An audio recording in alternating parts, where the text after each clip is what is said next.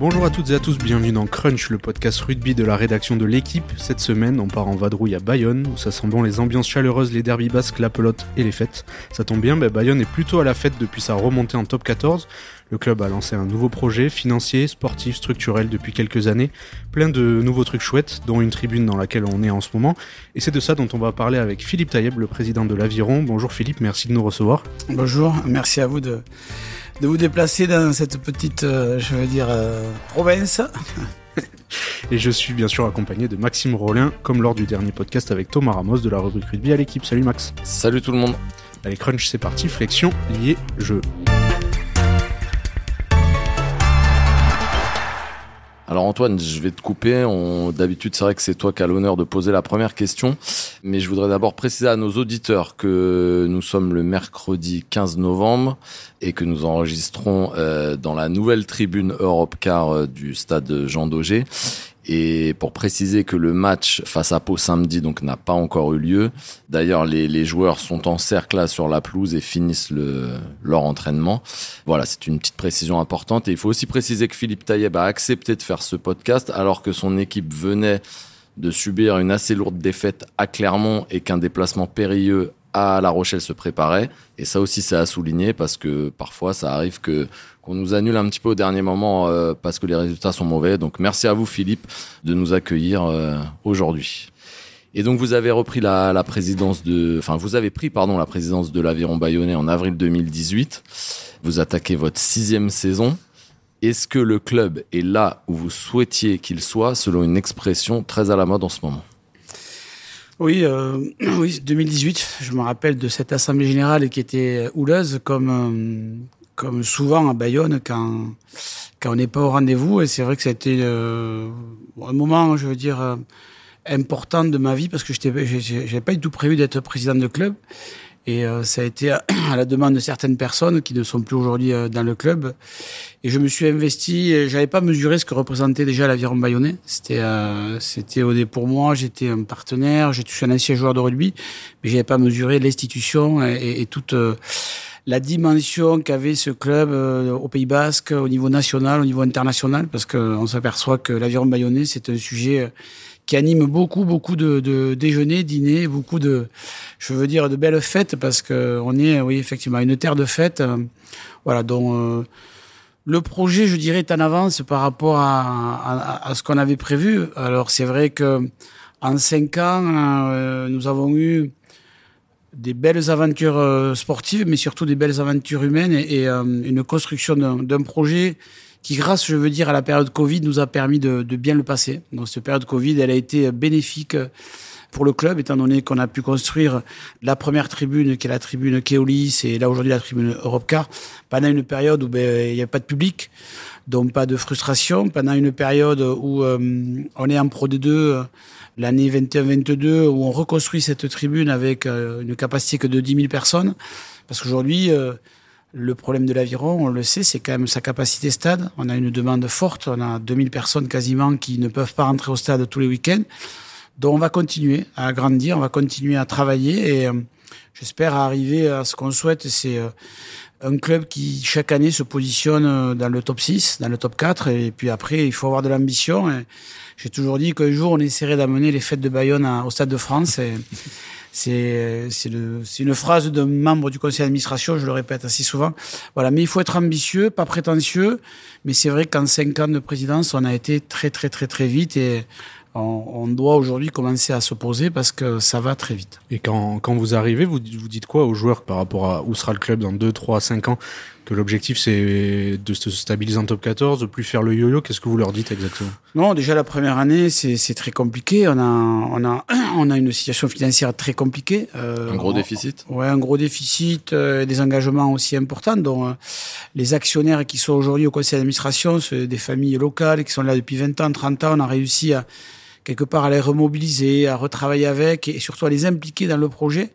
Et on a recapitalisé pour pouvoir finir cette saison 18-19 qui sportivement euh, ben, est exceptionnelle. On finit champion de France à, la 82e minute à Pau contre Brive et on retrouve le top 14 euh, en 2020 où ben, au mois de février tout, tout s'arrête avec l'année Covid. Mais La première année était vraiment, les objectifs, c'était d'essayer de jouer le top 6. Et on n'avait jamais annoncé qu'on remonterait de suite en top 14 parce qu'on n'était pas prêt. Et c'est vrai qu'on s'est aperçu que c'était très compliqué. Mais je crois que l'arrivée de nouveaux staff, l'arrivée de nouveaux dirigeants et de nouveaux joueurs, on a récupéré un certain nombre de joueurs qui avaient besoin de se relancer, qui avaient besoin de prouver qu'ils existaient encore. Et voilà, donc l'alchimie avec les jeunes de la formation, je crois que cette saison-là, on a à peu près 14 ou 15 joueurs issus de la formation qui, qui sont dans le groupe pro et ça a permis ben, voilà, d'être champion de France et de remonter en, top 14. Et, quand vous redescendez, est-ce que là vous vous dites pas ah patatras euh, bon on va être euh, on va devoir jouer faire ce yo-yo peut-être on on, se dit bon le voilà ça va être compliqué quand même de, remonter parce qu'on sait que c'est très dur euh, de remonter. on redescend en saison 2021 euh, oui c'est ça parce que 19-20 ben c'est euh, le Covid ça s'arrête donc on essaie de construire on essaie de on sait pas où on va c'est-à-dire qu'on sait pas où on va et c'est vrai que Jean-René Chigaray à l'époque et Jean Grenet, qui n'est plus là, qui, qui, qui, avec qui je travaillais régulièrement. J'ai une forte pensée pour Jean Grenet qui, qui aujourd'hui m'a permis de comprendre les codes de, de, de, Bayonne, les codes de la ville, de, de, du club aussi, et les codes politiques qu'il fallait avoir. Et surtout, il m'a permis de créer une relation avec euh, Jean-René Chegaray, le maire et président de l'aglo, qui nous permet aujourd'hui ben, d'avancer. On a commencé les travaux en juin 2020, personne ne savait où c'est qu'on allait. Et on a été audacieux, peut-être un peu fou, je dirais. De toute façon, pour être président de l'Aviro, il faut être fou. euh, et on a, on a commencé ce projet euh, pendant une période de flou. Euh, L'année sportive qui suit, ben on descend avec cette, cette désillusion, cette défaite à Biarritz. Mais je dirais aujourd'hui, avec du recul, elle tombe mal sportivement, mais économiquement, euh, c'est peut-être l'année où il fallait, fallait qu'on vive cette descente parce que on a pu construire euh, la dernière tribune en période de Pro D2, donc avec un, guichet fermé en Pro D2. Donc le soir de, la descente, je me rappelle, on était tous ici, les familles, les politiques, les joueurs, les entraîneurs, tout le monde. Et la seule chose que j'ai dit, c'est on a été capable de descendre, il faut qu'on soit capable de remonter. Donc il y a eu une forme de mobilisation. On perd que deux joueurs cette année-là dont tout le monde a été fidèle au club et je, je, je peux les remercier parce que c'est pas facile humainement. Euh, ben vous avez des choix à faire, des arbitrages. Des fois, vous vous séparez de joueurs. Euh, c'est pas une volonté du président ou du staff, c'est que les exigences du haut niveau, ben tout le monde peut pas y arriver. Euh, tout le monde n'arrive pas à franchir ce cap. Mais quand vous êtes sportif, eh ben c'est pas facile non plus de l'accepter. Voilà, donc on a réussi à remobiliser les troupes euh, et de faire une année où, où on remonte, une année un peu compliquée je dirais, 21-22, une relation très tendue avec euh, le staff et des comportements, je veux dire, déplacés de certains membres du staff qui, euh, qui ont affecté euh, le président que je suis et des membres du, du de, de, de, la direction aussi. Voilà, donc ça a été une année très difficile, mais le seul objectif, c'était préserver l'institution, préserver l'équipe et, et, remonter en top 14. Et ça n'a jamais pu remettre en cause votre engagement? Non, parce que je crois que j'ai grandi dans une forme de, de de combat dans ma vie de tous les jours. Euh, voilà, je, me suis forgé, je me suis construit euh, dans l'adversité. Je crois que ça, plus l'adversité est forte, plus ça me motive et, et plus le challenge est dur, plus je dis on va y arriver ou on va essayer d'y arriver. C'est vrai que le rôle d'un président, c'est d'apporter de la sérénité, d'apporter aussi, je crois, de la joie, du plaisir, mais savoir prendre des décisions aussi à un moment. Et surtout, c'est avoir de l'ambition. Et on continue. Et moi, je suis une personne ambitieuse depuis que depuis tout petit. Voilà, donc euh, on doit continuer, mais on n'est pas encore arrivé à, à, notre à notre objectif. Le, le, le prochain, c'est quoi? C'est parce qu'il y a Envol 2027 que vous avez présenté. Vous pouvez un peu développer. C'est le prochain point d'étape? Oui, il y a eu euh, dans qui a été la, je veux dire, euh, je veux dire la genèse du projet, qui était euh, comment construire un lieu de vie à Jean Daugé comment arriver à retravailler ce, stade qui est quand même aujourd'hui l'un des plus beaux stades euh, en France sur l'aspect géographique. On est plein centre-ville, on est, euh, je veux dire, euh, au cœur de, la ville, au cœur des fêtes, au cœur de, cette atmosphère, je veux dire, rugby et, et fête. Mais en vol 2027, c'est l'étape de fin de structuration, fin de développement sur nos, nos installations, tribunes, et surtout, je dirais, l'augmentation capacité stade on doit arriver à 16 000, 16 200. C'est l'objectif qu'on s'est fixé. Et pas plus Ce sera pas plus. Ce sera pas plus. Non, parce que le stade ne le permet pas. Et puis, euh, ils vont me faire du guichet fermé comme La Rochelle. euh, J'allais vous prendre l'exemple de. La Rochelle. Ouais. qui est un bel exemple. Je suis euh, très admiratif de, de ce que fait euh, Vincent Merlin et Pierre Vénère, que, avec qui j'ai de très très bonnes relations. Mais c'est voilà, c'est un club qui nous ressemble. C'est un club qui aujourd'hui euh, a grandi. Bon, 33 ans de présidence, euh, j'en ferai pas autant. Je rassure les gens qui qui, me- qui, qui, qui veulent avoir des réponses à ce sujet. Voilà, mais en vol 2027, c'est arriver à, à finir euh, et à construire une économie qui nous permettrait d'arriver au salary cap. Et c'est de démarrer, mais au moins avoir la chance de démarrer avec les, les grosses écuries, avec ces clubs qui sont riches, par des mécènes, par des, des amoureux, parce que on oublie souvent de parler des présidents qui mettent beaucoup d'argent, mais ils mettent pas que de l'argent, ils mettent du temps, ils mettent euh, de l'énergie, ils mettent de la passion, ils mettent euh, du stress. Euh, bravo, parce que oui, certains, je les entends dire, ils, s'achètent un, joujou, c'est pas vrai. C'est des présidents que je connais qui sont euh, ces fameux milliardaires ou mécènes, ce sont des gens respectables et des gens qui sont très passionnés par le rugby. Ils ont peut-être pas mis un maillot de rugby, mais je peux vous dire qu'ils savent de quoi ils parlent. J'ai beaucoup de respect envers ces personnes-là et tous parce que chacun à sa façon euh, travaille différemment. Et nous, on a une chance et, je, le mets en avant, c'est la vraie économie du club. C'est-à-dire qu'aujourd'hui, pas de zone de risque. On ne dépend pas d'un partenaire qui pèse plus de 10 ou 15% de votre économie. On ne dépend pas d'un mécène qui demain pourrait avoir des choix euh, qui ne correspondent pas à l'ADN du club et à l'ADN de, de nos supporters, de notre public. Donc on doit continuer comme ça. C'est très dur parce qu'il faut qu'on grandisse et qu'on arrive à, à aller chercher les 4-5 millions qui nous manquent pour arriver au salary cap. Mais on a des projets qui aujourd'hui nous donnent, euh, je veux dire, euh, des perspectives positives pour arriver à, à ce salary cap. Co- Comment y arriver justement? C'est quoi C'est 30 millions de budget à peu près, c'est ça que vous voulez atteindre? Alors, on est, on est quasiment à 30 millions, nous. Parce qu'en en consolidé, aujourd'hui, on a annoncé 27 la SASP, mais on a deux filiales, donc on arrive quasiment à 30 millions cette année. Mais on a quand même des engagements lourds de remboursement et, et d'entretien de stade par euh, le bail amphithéotique, qui, qui même pèse lourd dans notre économie. Mais on va dire qu'aujourd'hui, 32, 33 millions de budget consolidé nous donnerait euh, le salarié cap à 10 millions 7 s'il ne bouge pas. Voilà. Aujourd'hui, vous êtes à combien au niveau du salaire Masse salariale, on est à 8 millions 3, 8 millions 4. Il y a un peu de marge encore pour aller chercher des joueurs. Oui, oui, euh, pas sur cette saison. On a un effectif qui est, qui est, qui est dense, je trouve. Je, je- vous pouvez le regarder. Vous avez beaucoup de, de joueurs, euh, des joueurs qui aujourd'hui n'ont pas encore repris, des joueurs importants. Mais c'est vrai que si chaque année on arrive à, à mettre un million de plus, euh, je veux dire dans la masse salariale, ben on arriverait dans les 4 ans à- aux 10 millions 7, voilà. Et euh, il y a deux ans, on était venu pour, euh, enfin l'équipe pour présenter un peu le, le nouveau projet, découvrir le nouveau centre d'entraînement. Et vous, vous citiez l'exemple de La Rochelle comme aujourd'hui, mais vous rajoutiez Bayonne est sulfureux quand même. Il faut toujours rester prudent. Qu'est-ce que vous vouliez dire par là?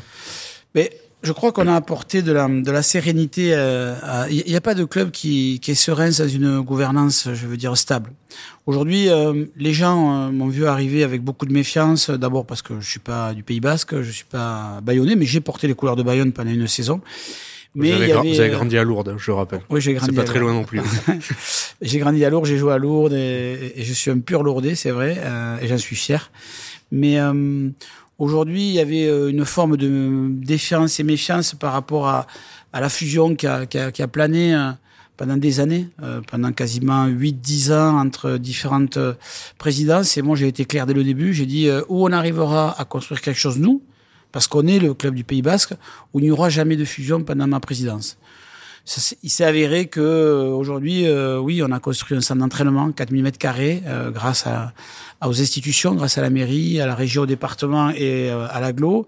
Et nous, on a construit notre, notre, je veux dire, notre économie. Notre projet économique, c'était euh, plus d'espace, plus de place dans le temps, plus de VIP, un pôle événementiel qui aujourd'hui eh ben, peut se vanter de faire 300 événements hors jour de match un merchandising qui grandit, euh, une perspective de projet qui est présentée aux 130 salariés, une restauration qui va ouvrir à la fin du mois, donc avec euh, une signature d'un chef reconnu, euh, Lionel Elissal. Voilà, tout ça fait que euh, Jean Daugé est devenu euh, un, centre d'attraction autre, que les jours de match. Voilà, donc c'est important. Et toute cette économie demain, on doit la garder, on doit la faire grandir avec un ou deux gros partenaires euh, nationaux.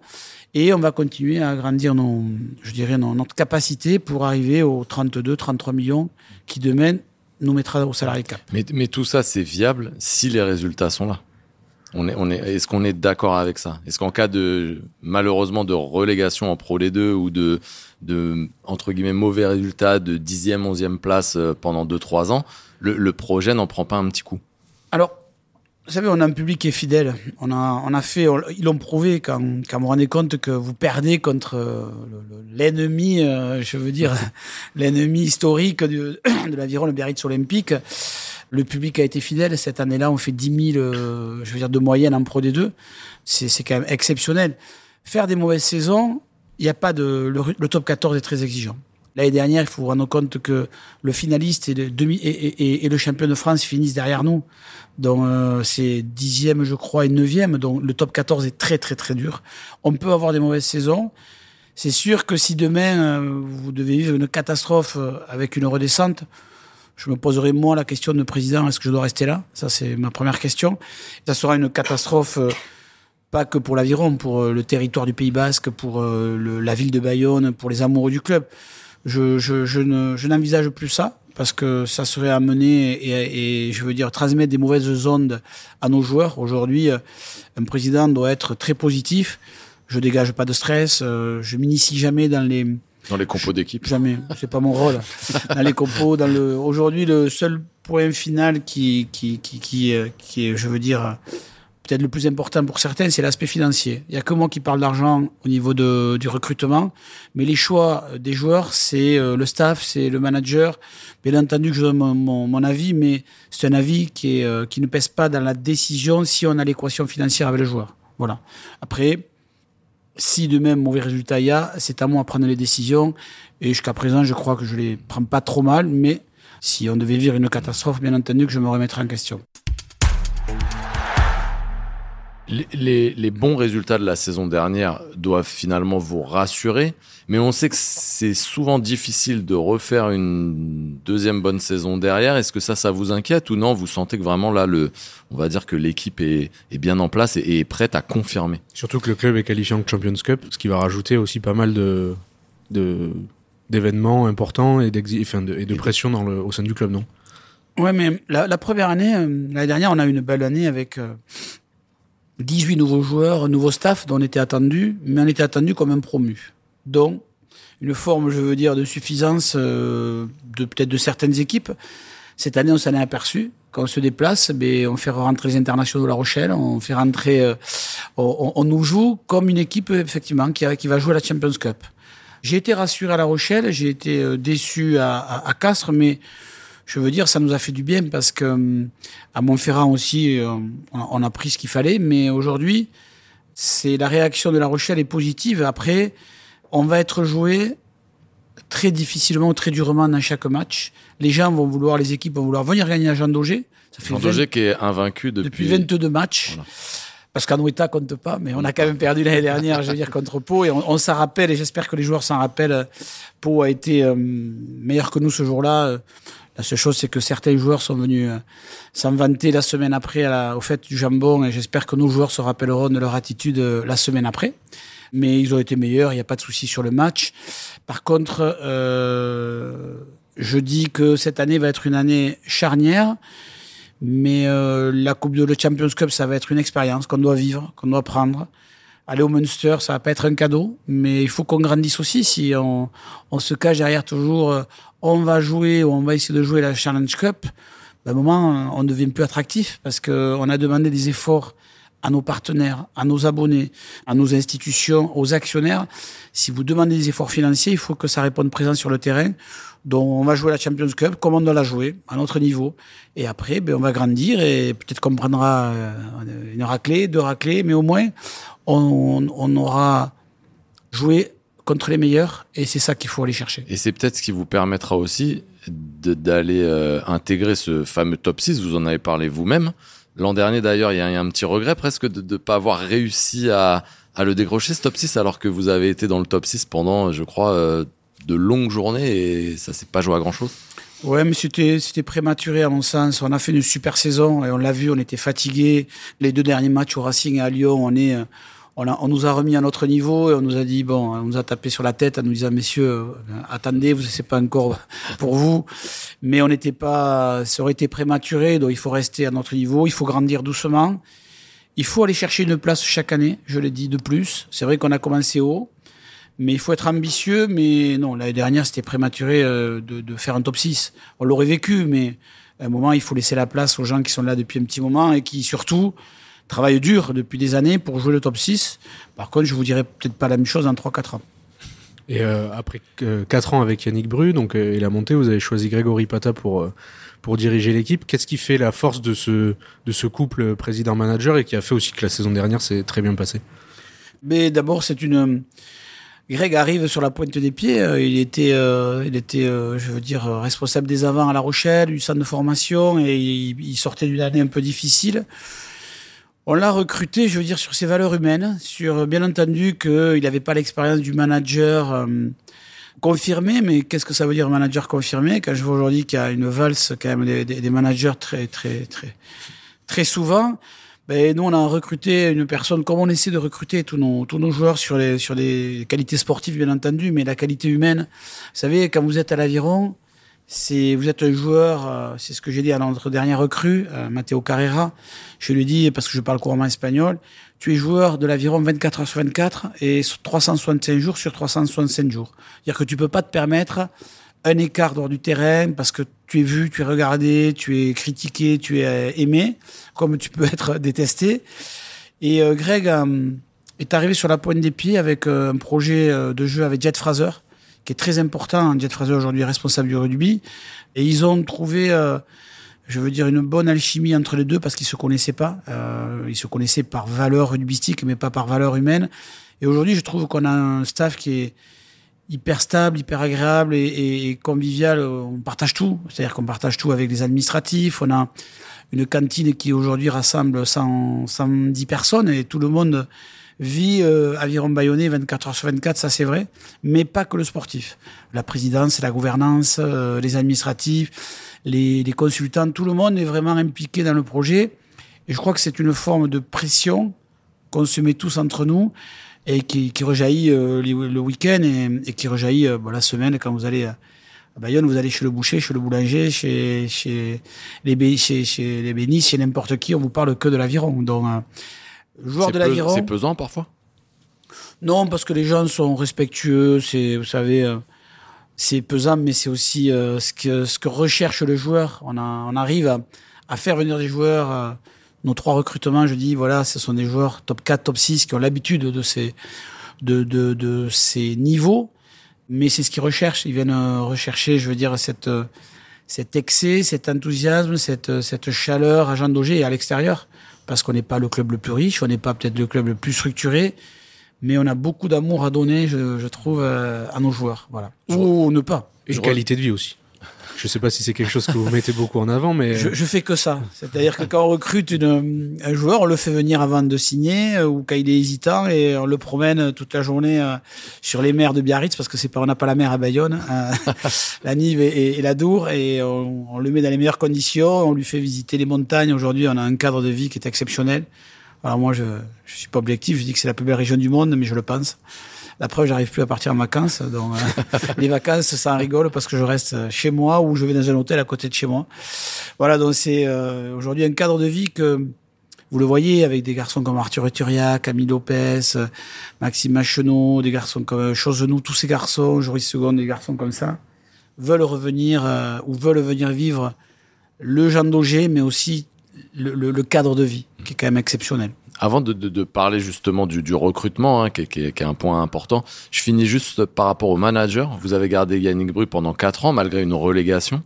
Ça veut dire que vous n'êtes pas un président qui appuie trop rapidement sur le sur le bouton, comme vous l'avez souligné, le, le, font certains présidents. Il y a une valse incroyable des entraîneurs. C'est-à-dire que même si les résultats sont moins bons, vous n'allez pas prendre une décision un peu euh, rapide. Non, parce que on peut pas balayer, euh, je veux dire, le travail qui a été fait avant. Aujourd'hui, il y avait un travail qui avait été fait. La première année, euh, Yannick Bru et son staff sont arrivés dans des conditions très compliquées. On est champion de France, donc ça, bravo, merci.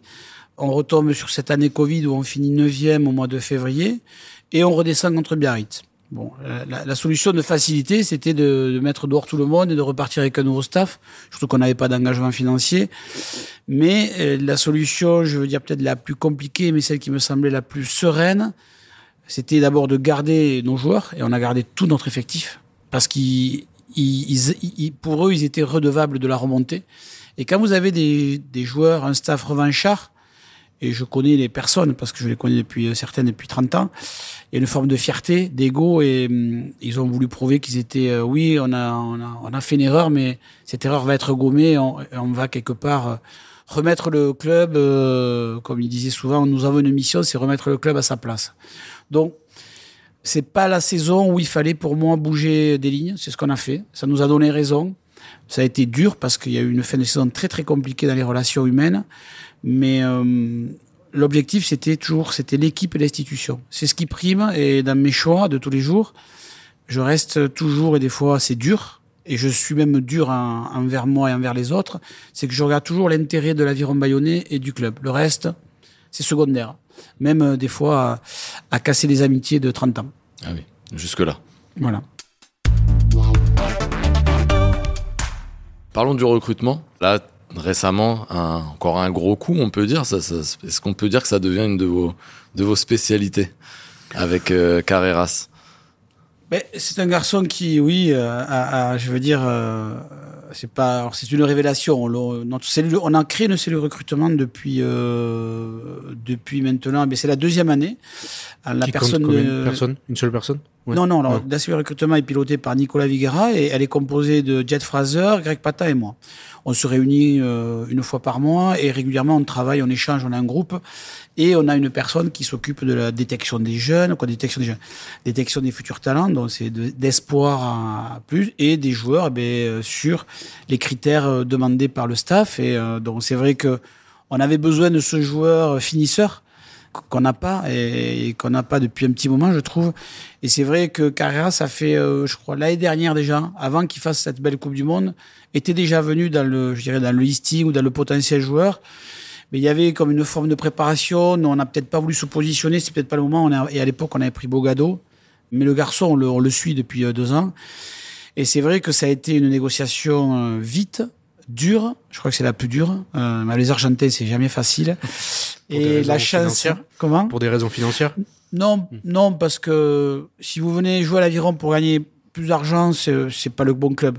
Voilà, il faut bien mettre les choses au clair. On n'est pas le club le plus riche. Et quelqu'un qui vit à l'aviron, on sait et il sait qu'il aura toujours moins que les autres clubs du top 14 euh, qui jouent dans le top 6 voilà, ou dans le top 8. Par contre, comme vous dites, il joue euh, à Jean Daugé et il vit dans un environnement exceptionnel. Et souvent, je, je, félicite et je remercie ces dames qui euh, ont un poids de décision dans, les, dans les mutations. Et je, mardi dernier, il y avait la soirée des, des épouses et de toutes les femmes du club. Elles étaient 65. Je les ai remerciées parce que grâce à elles, on a souvent des joueurs qui disent on va signer à l'aviron, euh, tant pis pour les 2, 3 ou 4 000 euros de différence, mais euh, ma femme veut vivre ici. Donc, si on comprend bien, il faut d'abord contacter la femme du joueur et ensuite le joueur. Mais on n'a pas de technique ou de tactique, mais on, on a l'impression euh, quand même. Voilà, on, on, essaie de faire venir le couple. Voilà, c'est important voilà. d'avoir la stabilité.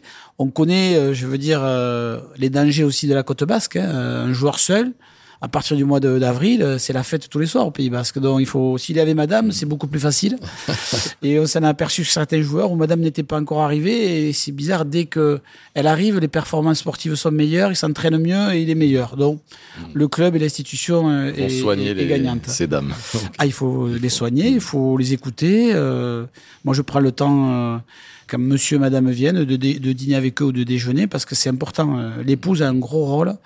Et s'il n'est pas bien à la maison, ben on le voit de suite les jours d'entraînement, les jours de match. Donc, c'est comme tous les, tous les sportifs de haut niveau, il fait qu'une stabilité familiale est, est, est importante. Euh, après, sur le recrutement, bien entendu qu'on doit aujourd'hui recruter des joueurs euh, de haut niveau. Euh, la chance avec Matteo, c'est que je parle couramment espagnol, mais ça a été très dur parce que c'était pas facile. Il y avait de la concurrence aussi de la concurrence, mais je crois que le fait que le président l'appelle, qu'il lui parle espagnol, qu'il discute avec lui, trois, quatre fois dans la même soirée qui lui disent les, je veux dire, euh, et puis surtout, on a trois Argentins chez nous qui aussi lui ont mis une forme de pression. Euh, voilà, la preuve, c'est qu'il vient passer, il vient ce week-end au match euh, contre Pau, nous rendre visite et il dort chez un ami à lui argentin de l'équipe.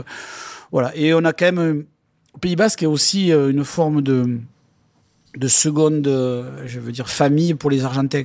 On a toujours eu une culture latine et il y a quand même beaucoup de Basques en Argentine. Il y a une diaspora à Buenos Aires. Voilà, donc l'Argentin se retrouve plus peut-être dans ce côté latin au Pays Basque euh, et à Bayonne que dans d'autres clubs. Le, gros coup, c'est Camille Lopez. Hein. Faut, faut pas se le cacher. C'est, c'est un gros coup, c'est une réussite. C'était à la suite de votre remontée en, top 14. C'est vers ça que vous voulez, vous, vous voulez tendre? aujourd'hui, le gros coup, euh, on le dit aujourd'hui. Quand j'ai recruté Camille Lopez, Beaucoup m'ont dit euh, tu vas monter une maison de retraite, euh, un EHPAD, en parlant de Camille et de Maxime. Machno. Oui, donc euh, ça m'a ça m'a heurté et j'ai juste dit surtout c'est des gens qui sont permis de me le dire, ce sont quand même des gens qui sont dans le milieu sportif et dans le milieu rugbystique. Je trouvais ça déplacé. Et aujourd'hui, quand je vois que Camille est dans les nominés de, des joueurs de l'année, je trouve que c'est bien, c'est une belle revanche pour lui. C'est un garçon qui a voulu jouer à l'aviron. C'est un garçon qui euh, aujourd'hui euh, m'a contacté. Il a, il a tout fait pour venir à l'aviron. Et c'était pour lui une fierté. C'était, euh, il y a un mot qui est, une phrase qui a été importante. Il m'a dit, vous savez, président, je vais avoir mes parents, mes grands-parents dans les tribunes et, depuis le temps qu'ils attendent ça. Et comme j'ai dit à certains, j'ai dit, ça serait peut-être pas le meilleur, mais il trichera pas. Et ça, c'était important. Et aujourd'hui, il triche pas et c'est l'un des meilleurs. voilà. Donc, euh, Arthur, allez... c'est pareil. Je veux dire, ce sont des garçons. Euh, Baptiste nous c'est des garçons qui veulent revenir au club. Et euh, d'abord, il faut qu'ils aient envie. Et euh, je suis très heureux d'avoir ces gens dans notre dans notre effectif et dans notre club parce que grâce à ces gens-là, on monte notre niveau et surtout on, on retrouve ben, quelque part les, comme je dis, arriver à avoir 50-60% de joueurs du Pays Basque ou issus de la formation. Ça me paraît très important d'avoir. Pas 100% quand même. 100%, ce serait l'idéal, mais je crois que le Bilbao a 80 et quelques, il me semble. Mais euh, voilà, si on pouvait faire revenir tous les, tous les Bayonnais ou les joueurs formés au Pays Basque, on aurait quasiment 100%. Et mais ça veut dire que vous allez prolonger le plaisir avec, euh, avec Camille? Une saison de plus pour tout le monde? Je peux pas l'annoncer encore, mais je crois qu'il y a des médias qui l'ont déjà dit. Ah bon? on en bonne voie. À la fois, on a l'impression qu'il y a des choses qui vous font pas rêver, l'arrivée de, de, de All Black, de légende de All Black en top 14, le fait que les internationaux anglais soient un peu sur le marché, c'est pas des choses qui vous font, qui vous font rêver pour l'aviron? Mais vous savez, euh, aujourd'hui, c'est, euh, on n'a pas les moyens financiers peut-être de, de, contacter ou de recruter ces gens-là, mais il faut qu'il y ait une volonté commune. Aujourd'hui, quand vous recrutez un joueur, c'est par l'intermédiaire d'un agent.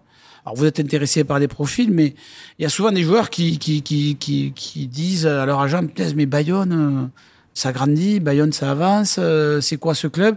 Et, ils suscitent un minimum d'intérêt. Sinon, si c'est pour aller chercher euh, le catalogue des meilleurs joueurs français, il n'y a pas besoin de cellule recrutement. Vous prenez votre, votre chéquier et vous prenez les meilleurs joueurs du catalogue, français, étrangers. C'est pas du tout notre politique. Notre politique, c'est priorité à nos joueurs formés s'il y a pas, s'il y a des carences dans les postes, eh bien, on va chercher des joueurs à l'extérieur. Mais si aujourd'hui nos joueurs euh, de l'aviron bayonnais, formation ou des extérieurs répondent aux critères, on jouera avec euh, ces gens-là. Parce que je suis persuadé qu'il y a entre 10 et 15% de plus de leur implication par rapport à leur, culture et par rapport à leur ADN euh, basque.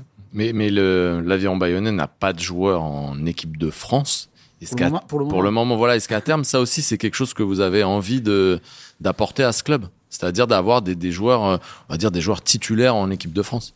Mais ça va, ça me paraît indispensable en termes d'image et surtout, je veux dire, euh, on a des joueurs qui peut-être vont être euh, convoqués. On sait qu'il y a peut-être un ou deux joueurs qui risquent d'être appelés, peut-être, j'espère pour eux. Mais un déjà, leur, leur nom qu'on qu'on ah, Je les ai pas, moi, les noms, je les ai ah. pas. Mais aujourd'hui, c'est surtout... dur en affaires, hein. Non, c'est ce, ce, que tout le, tous les agents me disent, c'était le président le plus dur. Je crois pas. je crois pas. J'essaie de toujours de rationaliser, d'essayer de trouver euh, le juste, euh, je veux dire, ouais, le juste milieu, le juste prix de, de, du joueur. Et surtout, nous, on peut pas se permettre de, de faire moins de 3 ou moins de 4 millions à la fin de la saison. C'est pas possible. On a une vraie économie. Et on doit arriver à des chiffres justes. Mais aujourd'hui, bien entendu, que la vitrine de l'aviron doit passer par des, des internationaux. C'est important parce que vous allez capter des, des, partenaires nationaux si vous avez des internationaux. Demain, euh, si euh, on me dit euh, Antoine Dupont va venir à l'aviron bayonnais, je suis persuadé qu'on cassera la tirelire, mais les retombées de Antoine Dupont ben, permettront de, sans problème de, de payer son salaire et le reste. Ou Charles Olivon qui pourrait rentrer à la maison aussi. Il est engagé jusqu'en 2026, je crois.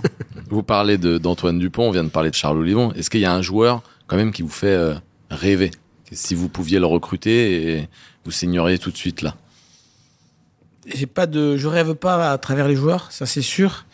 Non, ce qui m'importe, c'est l'équilibre, je veux dire, de l'équipe, l'équilibre du vestiaire. Et vous savez, quand vous avez un joueur qui aujourd'hui euh, touche dix fois plus que ceux qui jouent à côté de lui, ça peut poser un problème. Et il y a des exemples dans le championnat, dans le top 14 ou même en Angleterre, qui sont aujourd'hui euh, affirmés et malgré tous les millions qu'ils peuvent avoir, ils ne réussissent pas. Euh, parce que euh, un déséquilibre où vous mettez tout le monde, moi je serais un peu, je serais le président à dire, tu as 30 joueurs, 30 joueurs au même niveau de salaire. Voilà. On joue tous comme ça. Voilà, c'est pas, possible. C'est pas possible. c'est pas possible parce qu'il y a des valeurs rugbystiques différentes. Mais par contre, avoir une différence de 10 fois, c'est pas possible non plus. Donc c'est pour ça que non, on doit rester dans un équilibre et aujourd'hui on le respecte. Tous nos joueurs, on essaie de faire des efforts pour garder d'abord nos joueurs. Et dans le recrutement, il n'y a pas de folie à l'aviron. Oui, on annonce des noms. Oui, il y a des gens qui viennent, mais il n'y a pas de, on fait pas de folie. Euh, un, parce qu'on peut pas se le permettre, et deux, parce qu'il y a une forme de respect à avoir envers les joueurs qui, qui sont là au quotidien et qui ont fait grandir le club et qui, qui quelque part, euh, mouillent le maillot tous les dimanches. Mais si, votre projet suit son cours jusqu'en 2027 et que vous arrivez à une masse salariale qui est au, enfin, à la limite du, du salarié cap à 10,7 millions d'euros, hein, je le rappelle, ça veut dire qu'il n'y aura pas de folie, entre guillemets, ou de, de joueurs un peu stars qui pourraient des un peu plus stars qui pourraient débarquer à l'aviron bayonnais puisque les gens aiment ça en fait aussi. Vous avez un exemple qui est pas qui est pas très que je connais très bien. Vous avez le, le Olympique qui aujourd'hui a été deux fois champion de France ou trois fois. Et j'ai pas souvenir qu'il y ait des, des 10 stars sur le terrain ou 8 stars. Donc, vous avez aujourd'hui des clubs qui peuvent arriver à, à, à grandir. Peut-être qu'un jour la question se posera et je devrais me la reposer. Mais il y a des clubs qui ont prouvé qu'avec un bel effectif, avec, euh, je veux dire, euh, une adhésion totale au projet, on peut être champion de France ou on peut jouer régulièrement le top 6.